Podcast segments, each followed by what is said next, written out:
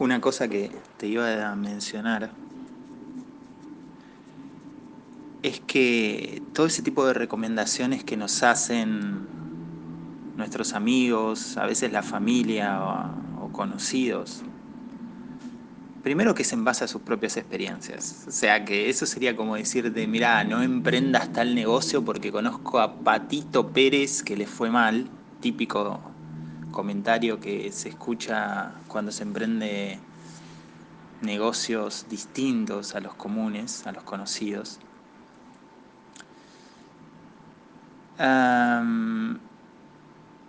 y segundo, que cada uno habla desde, desde sus miedos, desde, generalmente desde sus experiencias frustradas, desde eh, incluso desde algún tipo de, cariño hacia vos, ¿no? O sea, ese, ese amor que a veces tenemos y que lo manifestamos intentando que el otro no sufra lo que nosotros sufrimos.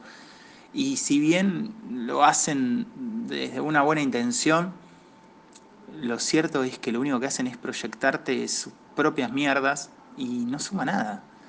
Entonces, siempre hay que entender eso, entenderlo en perspectiva. El otro me está hablando desde sí mismo.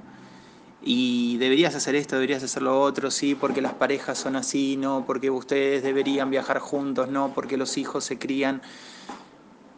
Eh, somos todos expertos, hablemos sin saber, somos todos licenciados en casi todo acá, eh, pero de resultados andamos flojitos. Entonces, hay que entenderlo en perspectiva de eso y como bien vos dijiste, nuestra pareja es nuestro mundo y, y si nosotros tomamos las decisiones, bueno, nosotros si nos equivocaremos, nosotros asumiremos las consecuencias, pero también somos conscientes de que cuando nosotros somos seres humanos más conscientes y más despiertos y cuando nosotros mejor entendemos nuestro propio proceso de autoestima, de desarrollo emocional, mejores decisiones vamos a tomar también.